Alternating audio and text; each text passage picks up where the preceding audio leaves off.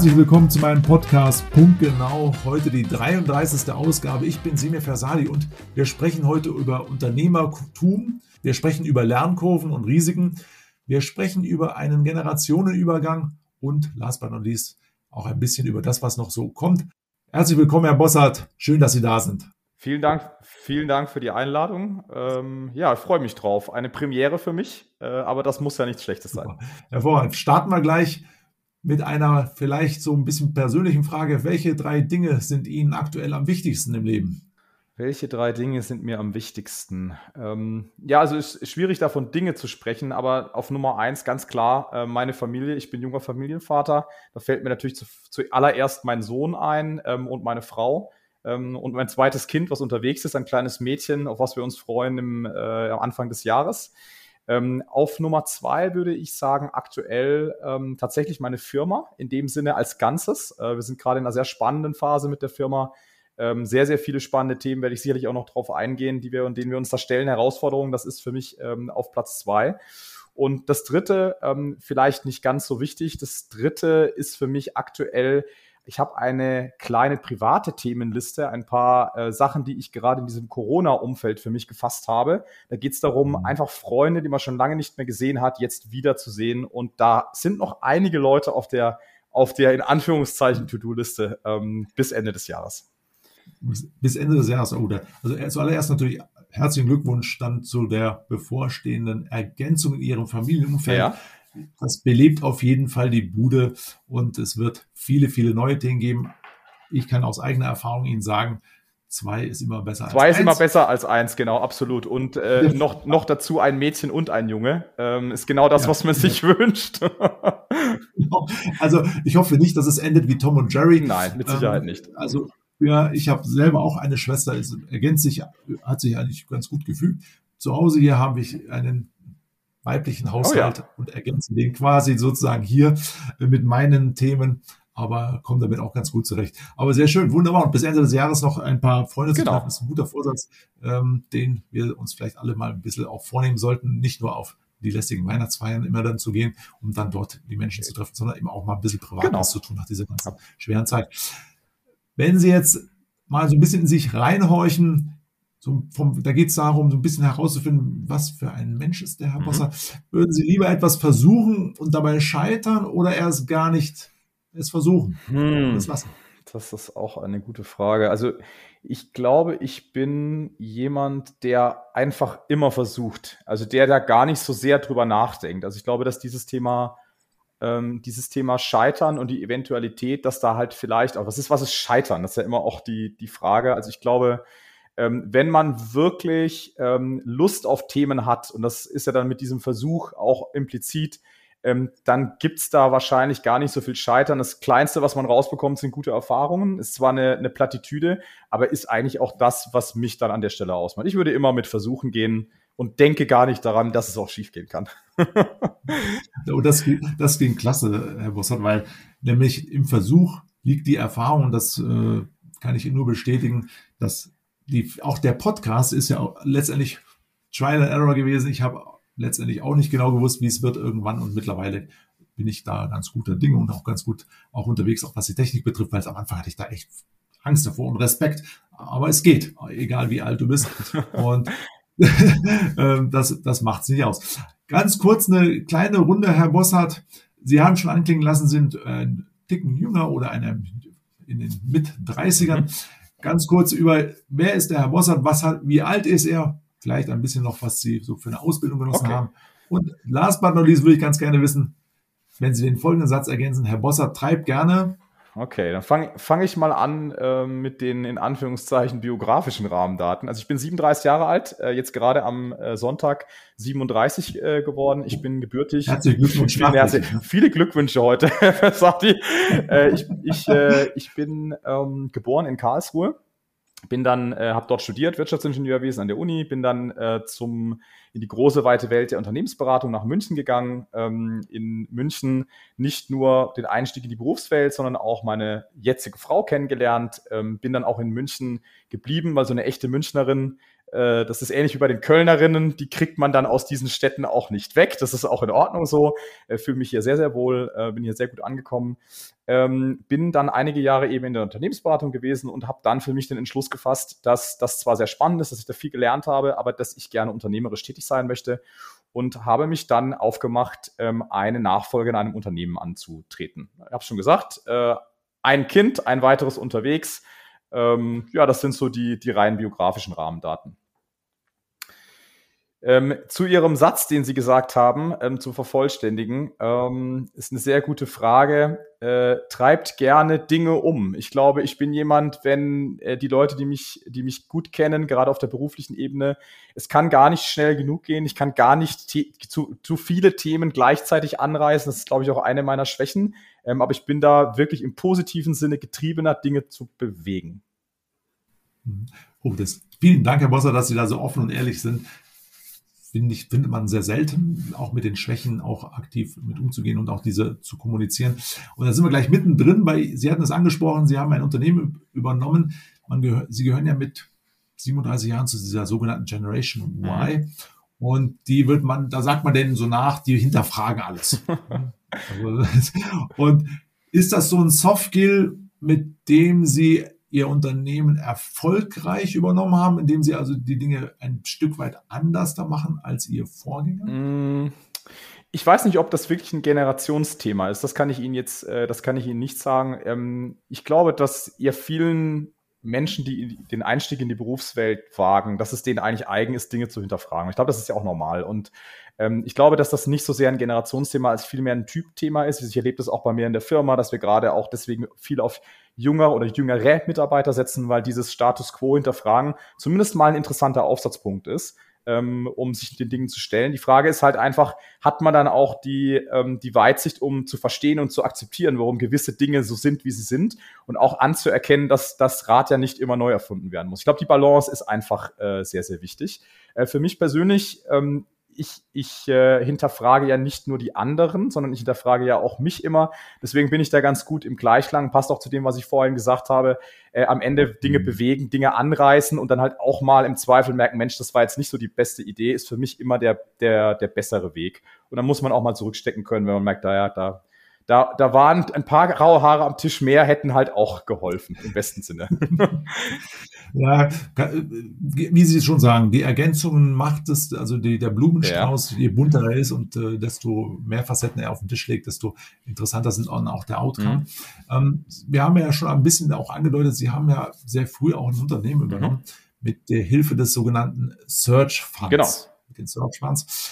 Können Sie uns mal bitte erklären, welche Idee dahinter steckt? Sehr, sehr gerne, ja. Also der, der Search Fund, also es ist jetzt ein Konzept, ähm, was schon Mitte der 80er Jahre in äh, den Vereinigten Staaten ähm, in einem universitären Umfeld von Harvard und Stanford entwickelt worden ist. Und so in einem Satz geht es eigentlich darum, ähm, junge unternehmerische Persönlichkeiten ähm, mithilfe von Eigenkapitalgebern oder Gesellschaftern in die Lage zu versetzen, die Nachfolge in einem Unternehmen ähm, äh, zu, zu erwerben.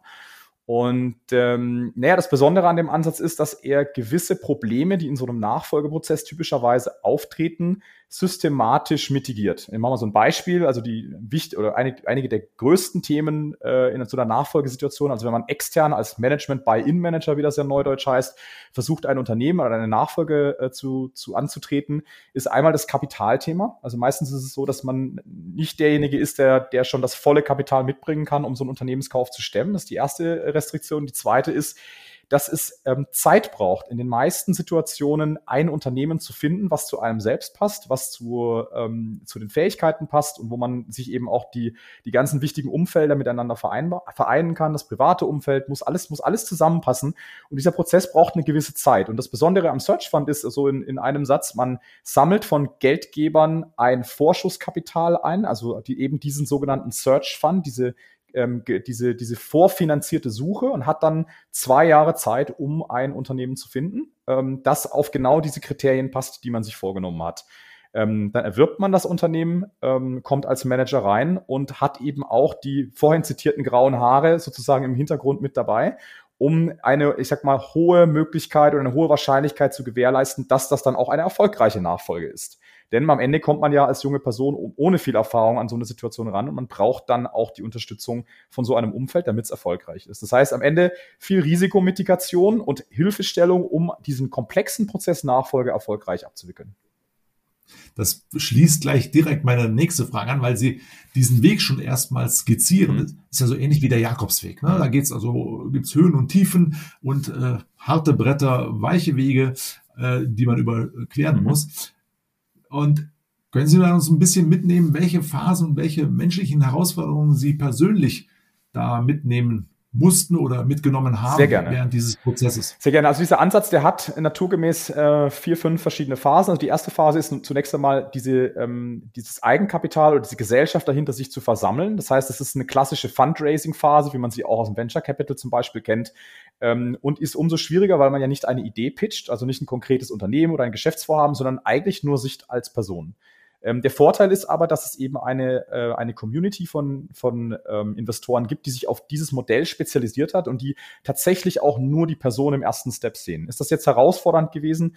Ähm, ja, ein Stück weit schon, weil das zu diesem Zeitpunkt in Europa noch nicht so häufig durchgeführt wurde. Also es ist jetzt ja auch schon ein paar Jahre her. Wir haben damals, ich spreche von wir, weil ich das mit einem Geschäftspartner, mit dem, äh, mit dem Herrn Tobias Räber äh, begonnen habe. Und in dieser Phase 2013 war das auch eher ein exotisches Vorhaben auf den auf dem deutschen, europäischen Markt, so würde ich das sagen. Ähm, war eine Phase, hat irgendwie vier, fünf Monate gedauert. Ähm, die nächste Phase ist dann tatsächlich diese aktive Firmensuche, also Nachfolgesituationen zu finden und erfolgreich eine Transaktion abzuwickeln. Das hat bei uns in diesem Fall anderthalb Jahre gedauert. Ähm, und war das sehr herausfordernd? Ähm, naja, zunächst einmal ist das ein sehr analytischer Prozess, äh, den man, den man aufsetzen muss und designen muss. Also wie schafft man es, dass man eine ausreichende Anzahl von guten Nachfolgesituationen sieht überhaupt, ja, dass, dass man mögliche Situationen sieht. Und da kommt einem natürlich so ein bisschen diese Erfahrung als Unternehmensberater, so ein klassischer Prozess, wie baut man einen Funnel, wie, wie macht man das auf der CRM-Seite, wie macht man den Follow-up, das war in Ordnung. Was natürlich eine Herausforderung war, ist einfach dann diese Transaktion an und für sich zu machen. Das ist auch ein, ein First, also so eine, so eine Unternehmenstransaktion mit allen persönlichen Fallstricken, die da dahinter stehen, mit dem ganzen im positiven Sinne Rucksack, den jeder Einzelne in so einem Prozess mitträgt. Das ist eine menschliche Herausforderung gewesen. Und dann, wenn man glaubt, das war's jetzt, das war jetzt das eigentlich Anspruchsvolle, dann geht's ja erst richtig los, weil dann kommt ja das Unternehmertum. Und dieses Unternehmertum hat jeden Tag äh, ähm, Herausforderungen und da ist der Weg das Ziel. Ja. Und ich glaube, wenn man da nicht viel Leidenschaft und Spaß an der an der Sache hat, dann wird man auch irgendwann sagen, so, das war's jetzt auf dieser langen Reise. Ähm, aber ich schätze mich glücklich, weil ich immer noch jeden Tag aufstehe und natürlich gibt es auch sehr viele anstrengende Tage, aber es macht einfach unglaublich viel Spaß. Und deswegen ist es dann in dem Fall wirklich der Weg das Ziel, um bei ihrem, bei ihrem Jakobsweg-Gleichnis zu bleiben. Ja, ja, nee, also ganz vielen Dank und man hört auch aus Ihrer Stimme heraus, Sie brennen für die, das Unternehmertum, Sie brennen für das Selbstständigsein und auch Sie haben sie brennen auch für diesen Weg, den sie hinter mhm. sich haben. Also wenn man jetzt mal drei Punkte rausholt, mhm. mal so als Zwischenergebnis für unsere Zuhörer und für diejenigen, die ein Unternehmen übernehmen wollen oder die es vorhaben, was würden Sie denen denn so mitgeben an der Stelle so mal auf, als Rückblick auf das, was so ein bisschen passiert ist? Kann man das in drei überhaupt, kann man das überhaupt in drei Punkte zusammenfassen? Schwierig wahrscheinlich. Ist schwierig, aber ich sag mal, ähm, was so die wichtigsten Dinge sind, die ich, äh, die ich gelernt habe, so möchte ich es jetzt vielleicht mal sagen. Also das eine, ähm, jetzt ganz zu mir persönlich, dass ich, ähm, weil Sie haben das ja auch schon so anmoderiert mit unternehmerische Persönlichkeit, Unternehmertum, ja, das, das ist so. Aber ich glaube, ich bin, bin jemand, der sich sehr wohl damit fühlt, eben auch andere an seiner Seite zu wissen. Also gerade auch mein damaliger Geschäftspartner, ähm, mir hat das gezeigt, dass auch dieses Sparring, das können auch unterschiedliche Personen sein, also dass das super wichtig ist, immer in dieser, auf so einer langen Reise eben diese Weggefährten zu haben und zu sagen, ähm, man ist auch offen für das Feedback, was einem diese Welt gibt, weil man ja leicht auch, gerade als junger Unternehmer, dann, man muss ja sehr stark fighten. Also man kämpft immer an allen Fronten und muss Leute überzeugen und man hat dann natürlich schon die, ähm, die Tendenz, dass man dann, wenn man den Erfolg, wenn der sich so langsam einstellt, dass man das dann in großen Teilen auf sich selbst oder auf das eigene Schaffen äh, reduziert und sagt, ja, das ist, weil ich da so viel Gas gebe, weil ich das tue. Ja, das stimmt natürlich.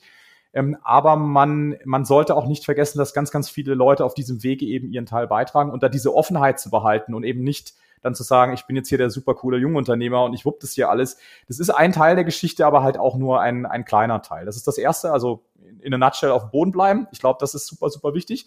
Und damit auch verbunden das Zweite, man darf sich halt selber nicht so ernst nehmen. Ich glaube, dass diese Authentizität und zwar in diesem gesamten Prozess, also egal ob das jetzt, ob Sie mit einem Verkäufer reden, ob Sie mit Gesellschaftern reden, ob Sie mit Banken reden, ob Sie mit Mitarbeitern reden, Authentizität und dazu zu stehen, wie man, wie man ist, in diesem, nicht irgendwie so eine Rolle anzunehmen, sondern mit allen Fehlern und Schwächen, die man halt hat, da reinzugehen und einfach sich selber zu pitchen, das wirkt unglaublich äh, anziehend auf viele Leute, weil es halt kaum einer macht.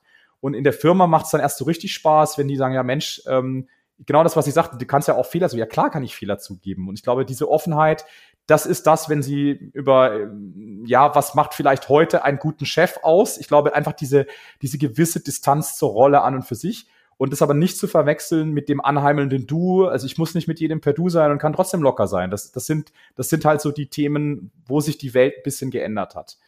Und vielleicht das, das Dritte, es ist ein sehr anspruchsvoller ähm, Spagat zwischen der privaten und der, der, ähm, der beruflichen Seite, den ich auch nicht immer äh, erfolgreich äh, gemanagt habe. Ich glaube einfach, dass, ähm, dass man da diesen Fokus halt nicht verlieren darf und von Anfang an immer fragen muss, naja, was bedeutet das denn für ein Commitment für mein privates Umfeld, was ich hier eigentlich den ganzen Tag mache? Und auch das ist immer wieder, immer wieder eine neue, eine neue Definition. Aber ich habe halt auch gelernt, wenn das nicht steht wie eine Eins hinter einem, dann ist es halt auch schwierig, eine Bestleistung im, im Job abzurufen. Und dieses Setup, das, das muss man sich auch immer wieder erkämpfen.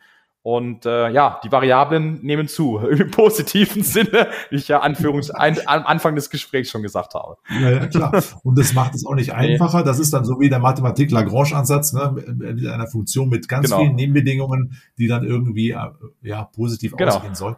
Jetzt haben Sie, haben wir bisher noch nicht über das Unternehmen Richtig. gesprochen, über da, nur nebulös gehalten ein bisschen. Erzählen Sie doch uns ein wenig über das Geschäftsmodell von Eichenbach und die Ausrichtung des, des Unternehmens was sie begeistert, beziehungsweise es ist jetzt sozusagen der Werbeblock für das, was sie dann tun. Ja gut, das ist natürlich der Home Turf. Äh, das, das mache ich natürlich besonders gerne. ähm, ja, also mein Unternehmen, sage ich jetzt, die Firma Herrchenbach, ist ein Full-Service-Dienstleister im Bereich der Modu des modularen Hallenbaus. Das heißt, was wir machen ist, wir vermieten und verkaufen modulare Hallenlösungen für B2B-Kunden ähm, in verschiedenen Industrien. Große Industrien, in die wir reinliefern, sind beispielsweise Logistik, Food Beverage, Automotive. Und das Besondere an unserem Produkt ist, dass es sehr, sehr viel flexibler, schneller ähm, und an den meisten Stellen auch deutlich günstiger ist als Substitute, weil es eben auch als temporäre oder semi-permanente Lösung lieferbar ist. Das heißt, ein typisches Szenario könnte sein, ein großer Kunde sagt, ich brauche für äh, beispielsweise drei Jahre eine Lagerlösung auf meinem eigenen Grundstück, dann können wir das liefern. Wir können vermieten an die Kunden. Und diese Flexibilität, das ist genau das, was in der heutigen Zeit mit der steigenden Unsicherheit, mit der, mit der Reduzierung der Planungshorizonte, mit der immer wieder äh, stellen in Frage, kann ich jetzt hier für 10, 15 Jahre planen oder muss ich nicht eigentlich für zwei, drei Jahre planen? Da passt dieses, äh, dieses Produkt, wie man so schön sagt, wie die Faust aufs Auge. Und dementsprechend ist das eine sehr, sehr spannende Reise, die wir da mit unseren Kunden derzeit haben, gerade auch in dem aktuellen Umfeld. Also Sie können sich vorstellen, ähm, mit Lieferketten und Co., da ist natürlich das Thema Lager, das ist genau an dieser Schnittstelle. Und wenn Sie da Flexibilität reinbringen können, dann ist das natürlich eine sehr, sehr attraktive Lösung für unsere Kunden. Hm.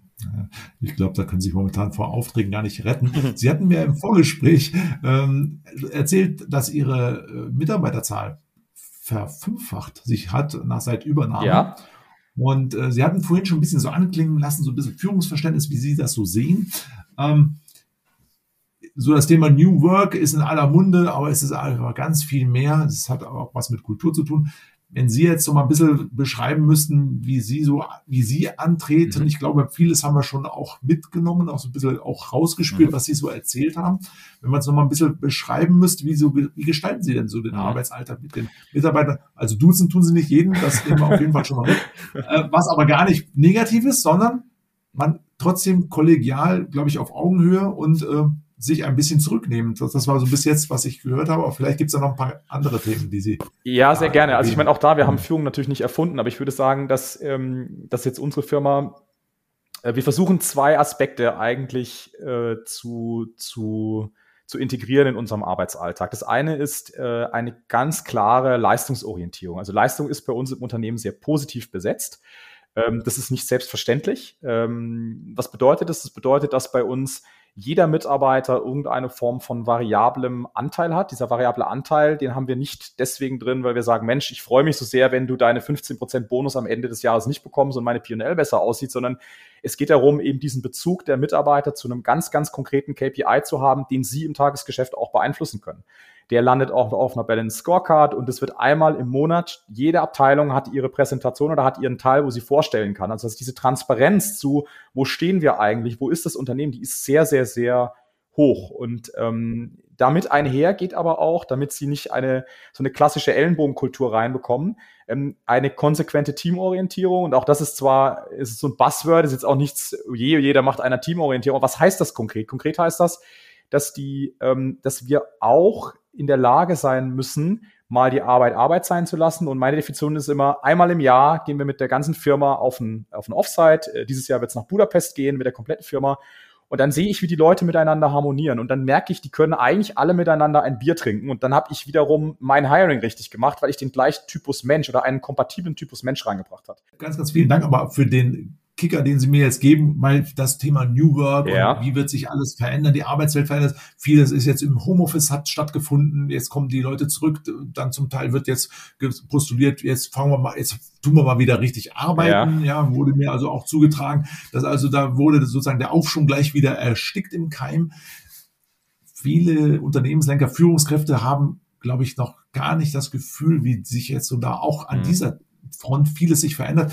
Wenn Sie da vielleicht ein, Sehr ein gerne, oder zwei ja. Sehr gerne. Also, Themen mitgeben könnten, das wäre ganz schön. Also toller Spagat, den man da erlebt. Also jetzt für mich persönlich, ich bin, äh, bin nicht die ganze Woche vor Ort. Also ich bin, habe es ja gesagt, ich bin privat in, in München. Die Firma ist allerdings in Köln. Das heißt, ich bin also bestes Beispiel, dass irgendwie so eine so eine Zweiteilung, dass die, ähm, dass die heutzutage gehen kann und auch gehen muss Interessant ist, wenn man dann die verschiedenen Stakeholder-Gruppen fragt. Also wir haben eine Mitarbeiterumfrage gemacht in bestem Sinne und haben gesagt, genau was Sie sagen, New Work, wir haben jetzt sehr viel gelernt, anderthalb Jahre war jetzt Corona, viele waren im Homeoffice bei uns, zum Teil über, über Monate hinweg. Das hat alles gut auf der technischen Seite funktioniert. Aber das große Learning ist natürlich, das Teaming, über was ich vorhin gesprochen habe, das setzt einfach diese persönliche Interaktion ähm, mit voraus in den aller, allermeisten Funktionen in Industrien. Und wir haben uns jetzt so eingegroovt, die Führungskräfte, wenn man die fragen würde bei uns intern, wie wollt ihr es denn eigentlich haben? Die sagen, Mensch, am liebsten hätte ich die jeden Tag vor Ort. Ich möchte die, ich möchte die um mich rum haben, weil bei uns ist Führung auch eine sehr direkte. Wir haben kleine Teams, ähm, wir versuchen da nicht mehr als vier, fünf, sechs Mitarbeiter reinzubekommen, damit die Führungsspannen klein sind, damit diese direkte Steuerung funktioniert. Und das impliziert natürlich, Mensch, dieser direkte Kontakt, der ist ein wichtiger Baustein. Also Führungskraft bei uns zu sein, heißt wirklich zu verstehen, was die Kollegen machen, die einen so umgeben. Ähm, auf der anderen Seite sagen die Mitarbeiter, und da gibt's auch wieder zwei Gruppen. Die einen natürlich, die sagen, Mensch, ich fand das jetzt so toll, äh, zwei, drei Tage die Woche zu Hause, wunderbar. Und die anderen, die sagen, ich habe zu Hause gar kein Arbeitsumfeld, was mir das eigentlich erlaubt.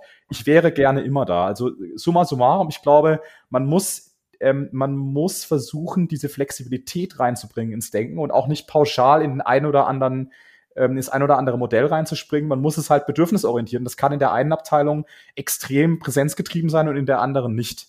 Ähm, und so gehen wir das Ganze auch an. Also wir haben, wir haben diese Umfrage gemacht und das Outtake war letztlich, die Abteilungsleiter bekommen die Möglichkeit, dieses Setup mit ihren Kollegen auch gemeinsam zu bauen und zu schaffen. Also klarer Fall, Subsidiarität, dezentrale Entscheidung. Natürlich kann ich jetzt sagen, alle müssen mindestens x Tage. Ich schaue auf die Ergebnisse. Ich schaue auf die Leistungskomponente. Ob ihr die Teaming-Komponente hinbekommt, das ist eure Aufgabe, liebe Führungskräfte. So würde ich das mal, so würde ich das mal beantworten. Ich, glaube, das können wir so stehen lassen. Herr Bossert ja, es gibt nicht die einzige Lösung, sondern ich glaube, es gibt tatsächlich, so wie Sie es auch praktizieren, Individualität. Und ich glaube, das macht es dann auch spannend. Und dann wird dann das gesamte Unternehmen wesentlich dynamischer und bleibt da nicht so wie ein Tanker wie die Titanic, so immer auf Kurs und kaum bewegbar, sondern sie machen so kleine Einheiten mit flexiblen Arbeitsweisen und dadurch kommen auch ganz andere Ergebnisse möglicherweise zustande. Absolut. Aber was, was mir auch, also was auch wichtig ist, also diese reine Abkehr von, von Präsenzthemen, auch das ist es halt nicht. Ne? Also auch die, die, die reine Postulierung, wir müssen uns alle nicht mehr sehen und ja, aber dann, dann, man verliert etwas. Und das ist den Leuten, zumindest bei uns im Unternehmen, halt auch klar geworden in der Zeit. Also die, diese, diese Wertschätzung für ähm, wir bleiben zusammen. Wir haben zum Beispiel Leute in der Probezeit verloren, was wir früher nie getan haben. Also Leute, die sich dann innerhalb der Probezeit sagen, ich habe eigentlich nie so richtig den Connect an euch bekommen. Also, ja, klar hast du den nicht bekommen. Und das sind genau die Themen, die auf der Strecke bleiben. Und da haben, da zumindest haben wir eine relativ große Konsens in der Firma. Es, es muss halt diese Interaktion geben. Das ist klar. Und die kann nicht nur auf der digitalen Ebene ablaufen. Ja, ja, das, das merke ich ja in meiner Tätigkeit auch. Also es ist schon sehr wichtig, dass man Menschen auch sieht, deren Mimik, es geht, fängt mit der Mimik ja. an und, und, mit den äh, Einwürfen und, und, die kannst du bis, kannst, können wir zig Sachen sagen, die so, so wichtig sind, gerade im Miteinander und das, äh, das geht mir ja genauso und deswegen bin ich auch sehr gerne vor Ort als immer nur remote zu arbeiten, wobei das auch natürlich für einen Selbstständigen wie mich äh, an, komfortables Angebot ist, weil Rüstzeiten wegfallen. Mhm. Ja, aber auf der anderen Seite äh, geht eben genau das äh, eben auf der, bleibt auf der Strecke. Absolut, ja. Also interessant auch ja, was die Kunden aus dem Thema gemacht haben. Also ich meine, wir, wir haben auch einen, einen Ansatz, wo wir versuchen bei den, bei den Kunden vor Ort, in Vorortterminen, natürlich ist es ein beratungsintensives äh, Produkt. Äh, sie müssen natürlich vor Ort gewisse Themen aufnehmen. Aber auch da merken wir natürlich eine enorme Bereitschaft, in digitale Lösungen reinzugehen. Aber sie können nicht eine Halle bei einem Kunden aufbauen, ohne nicht mal mindestens einmal vor Ort gewesen zu sein, sich die Gegebenheiten anzuschauen und dann eben auch eine Diagnose zu, zu stellen an der Stelle. Äh, da passiert viel, aber bei manchen Themen hört dann die digitale Wunderwelt auch einfach auf in, in unserer ja, klar. Und das, da sieht man eben dann auch die Limitation von Digitalisierung und an der Stelle muss man dann auch wirklich sagen, dann müsst ihr da hinfahren und auch wirklich mal eine vor Ort Begehung machen, um genau dieses Absolut. Projekt auch dann erfolgreich umzusetzen. Weil was nützt es alles auf dem Reißbrett zu skizzieren und dann irgendwelchen, mit irgendwelchen Tools zu arbeiten. Ja, das ist ganz, das ist bei mir aber auch nicht anders. Mit Blick auf 2030, vielleicht das ist ja auch so in aller Munde derzeit. Mit welchem Ansatz fahren Sie Ihre Planung? Wie gehen Sie vor? Das, glaube ich, können wir ja nochmal kurz anreißen, Herr Bossert, weil ich, da haben Sie mir im Vorgespräch ein, ein, ein Thema oder eine Vorgehensweise erzählt, die ist es wert, auch hier mal kurz zu berichten. Okay, sehr gerne. Ja, ich glaube, Sie spielen auf meine 1000 Tage äh, Denkweise ja, an. Ja, absolut, absolut. Ja, also auch das habe ich wieder nicht erfunden, sondern nur gut kopiert. Äh, und zwar vom, vom ehemaligen Eigentümer des Unternehmens. Ähm, und zwar, äh, ich glaube, was ja ein Problem ist, man so, so, so ein gängiges gängiges Konzept bei persönlicher Entwicklung ist äh, Vorsätze. Also neues Jahr, man hat irgendwie so zwischen den Jahren die Möglichkeit, jetzt setzt man sich mal hin und dann der Klassiker, mehr Sport machen, wieder anmelden im Fitnessstudio und Co. Ähm, das ist so das eine Extrem. Das andere ist extrem, wenn man sagt, ja, ich möchte irgendwann mal, weiß ich nicht, äh, ich möchte mal Millionär sein oder ich möchte mal das sein. Also ich glaube, dass sich dann so ein Fernziel zu stecken, ja, was, was, was wie auch immer geartet auch aussehen kann. Ähm, ich glaube, was ganz gut ist, ist äh, eben in tausend Tagen zu denken, also in drei Jahren grob zu denken und zu sagen, was möchte ich denn beruflich, privat, was möchte ich in dieser Zeit wirklich erreicht haben? Und warum finde ich diese drei Jahre eigentlich so spannend und charmant? Ähm, ich glaube, dass das ein realistischer Zeitraum ist, um wirklich Themen nachhaltig zu verändern und nachhaltige Anpassungen in der eigenen Arbeitsdenkweise, im eigenen Setup zu tun. Ich glaube, die kürzeren sind meistens nicht von Erfolg gekrönt. Man setzt sich nur unter, unter Druck und die längeren, da fehlt der, der Weg fehlt einfach. Also es fehlt diese, diese Zwischenetappen, diese Schritte. Aber wenn man sich ganz konkret sagt, in, in drei Jahren möchte ich folgende Themen verändert haben in meinem Leben, ähm, und eben nicht nur die berufliche, sondern auch die private Seite, ist meine Erfahrung, das lässt sich dann ganz gut verdauen irgendwie. Also man, man kommt dann deutlich besser vor, voran. Ähm, und so habe ich ein, äh, ja, das ist ein PowerPoint-Dokument, das aktualisiere ich so einmal im, alle drei, vier, fünf Monate schaue ich mal rein und hinterfrage mich dann selber, hast du diese Zwischenschritte tatsächlich auch genommen? Bist du richtig abgebogen? Zum Beispiel ein, aktuell eine Situation ist, ich bin ähm, äh, aufgrund, Sie hatten es angezeigt, ja, es ist, ist, ist starkes Wachstum in der Firma und dann wird man natürlich sofort wieder operativer, als man das eigentlich möchte. Also die Setups passen dann, ist wie ein Anzug, der nicht mehr passt auf einmal, weil man zu viel Sport gemacht hat. Man merkt, es, es irgendwie, ähm, es funktioniert nicht mehr so richtig. Dann muss man anfangen zu arbeiten mit den Setups, mit dem Organigramm und da wieder in einen Steady State reinzukommen, wo diese, diese, dieser Anzug wieder dem aktuellen persönlichen Leben passt, das braucht dann oftmals ein halbes Jahr bis ein Jahr bis anderthalb Jahre, um so einen Step zu nehmen. Und wenn ich das reinfalte in so eine Planung und sage, Mensch, ich brauche eigentlich genau diese Person und die muss in anderthalb Jahren, muss die laufen. Okay, das heißt, ich muss sie jetzt einstellen. Dann muss ich mir ein halbes Jahr Zeit nehmen, um die auf dieses Level zu bringen. Und dann erfüllt die diese ganz bestimmte Aufgabe, die dann für mich eine Auswirkung in der persönlichen äh, Planung hat oder in der beruflichen Planung, was auch immer. Das ist genau ähm, das Thema. Und dann noch andere einzubinden. Also auch mit meiner Frau regelmäßig bin ich dann mit ihr zugange und sage, Mensch, was wollen wir denn, wo wollen wir denn als Familie in drei Jahren stehen? Das kann dann sowas sein, wir wollen vielleicht zwei Kinder haben, wir wollen vielleicht das haben, wir wollen vielleicht das haben. Und dann muss man auch damit klarkommen, wenn mal was nicht funktioniert. Das habe ich auch gesagt mit dem Versuchen und dem, und dem Scheitern. Aber ähm, ist für mich die beste Art, diese Veränderung zu verdauen, versus da zu sitzen und sich zu fragen, keine Ahnung, mit 40 will ich gar nicht mehr arbeiten oder was auch immer. Das ist mir zu weit weg. Das ist für mich nicht, nicht greifbar, nicht realistisch. Also das hört sich nach wirklich einem guten Plan an und ich glaube, das können äh, wir alle mitnehmen heute, dass ein 1000-Tage-Plan durchaus äh, praktikabel mhm. ist, besser als sich heute sozusagen über 2030 zu Gedanken zu machen und all das, was bis dahin noch so passieren wird um uns herum und auch mit Dingen sich zu beschäftigen, mhm. die wir nicht beeinflussen können. Ich finde es sehr schön, dass Sie, wie Sie das beschrieben haben, Herr Bosser. Also ganz, ganz lieben Dank für Ihre Zeit und für das Miteinander heute. Wir nehmen heute ganz viel mit. Wir haben viel über den Übergang von äh, alt auf jung erfahren, wie also auch junge Menschen das ganze Thema wuppen. Und ich glaube, das war ein ganz erfrischender Talk mit Ihnen. Also ganz, ganz lieben Dank, Herr Bossart. Ich wünsche Ihnen auf jeden Fall alles Gute mit der Firma. Auch zu Hause privat. Ich sage Ihnen, ich kann Ihnen versprechen, es werden turbulente Zeiten, Zeiten im Hause Bossart und der Dreijahresplan zu Hause ist durchaus schon nach relativ kurzer Zeit überarbeitbar. Absolut, ja. also, Ab, absolut. Ich glaube, da, da, wird sich, da wird sich einiges, äh, wird sich einiges verändern und auch das ein wichtiger Schritt, weil Sie vorhin das meinten mit äh, der der Junge, der dann irgendwie angreift und alles hinterfragt. Ja, ja, alles ganz nett, aber wenn man dann mal selber in der Situation ist, diese Bälle gemeinsam in der Luft halten zu müssen, dann ist einfach das Verständnis ist einfach äh, höher da. Hat halt alles seine Zeit und alle hat, alles hat so seinen, äh, sein Setup und seine Berechtigung. Von daher, ich bin gespannt auch, was dieses zweite Kind noch für sich, äh, für sich mitbringt in der Komplexität. Ähm, aber wir haben es jetzt versucht, Herr Versadi, um vielleicht dabei zu bleiben. Von da, da wird sich jetzt auch nichts mehr dran ändern. genau, das ist jetzt fix. Ne? Also jetzt von fix. daher, ist, genau, das ist fix unabänderbar. In der Firma kann man manchmal nochmal den U-Turn machen und vielleicht dann nochmal anders anpacken. aber hier ist das jetzt fix gesetzt. Absolut. Nee, das soll ja auch so sein und es macht ja auch Spaß letztendlich. Genau. Vielen Dank nochmal für Ihre Zeit und äh, hat mich sehr gefreut, dass Sie da waren. Wunderbar, vielen, vielen Dank. Dank.